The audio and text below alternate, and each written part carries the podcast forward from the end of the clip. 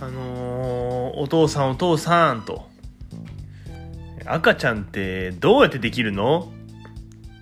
ああ、それはね、まあ難しいな。うん、まあ、オブラートで、コウノトリさんを包むとできるんだよ。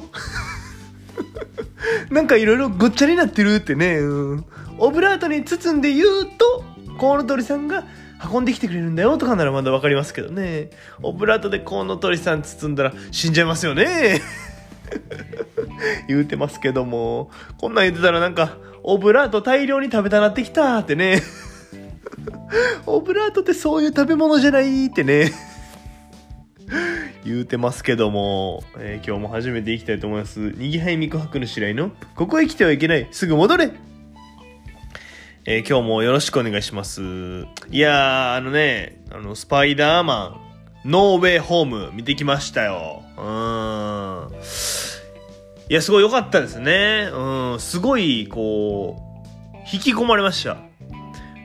どれぐらい引き込まれたかというと、あの教習所であの見せられるね、あの普通の家族を持ったお父さんがですね、まあ、交通事故でちょっと人を殺してしまって、えー、人生、あの、変わるやつ、くらい引き込まれましたね。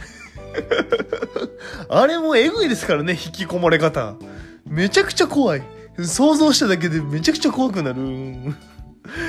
まあ、あれぐらい引き込まれましたよ。はい。うん、なんか、まあ、あんまりこうネタバレしないように言うとですね、あの、なんか今までのこういろんなキャラクターが出てくるんですよ。うん。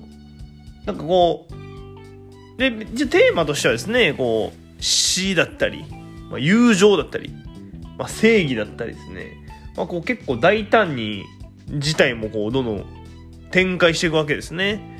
うん、で、なんか最後もですね、結局完全にこう、ハッピーエンドではないんですよね。うん。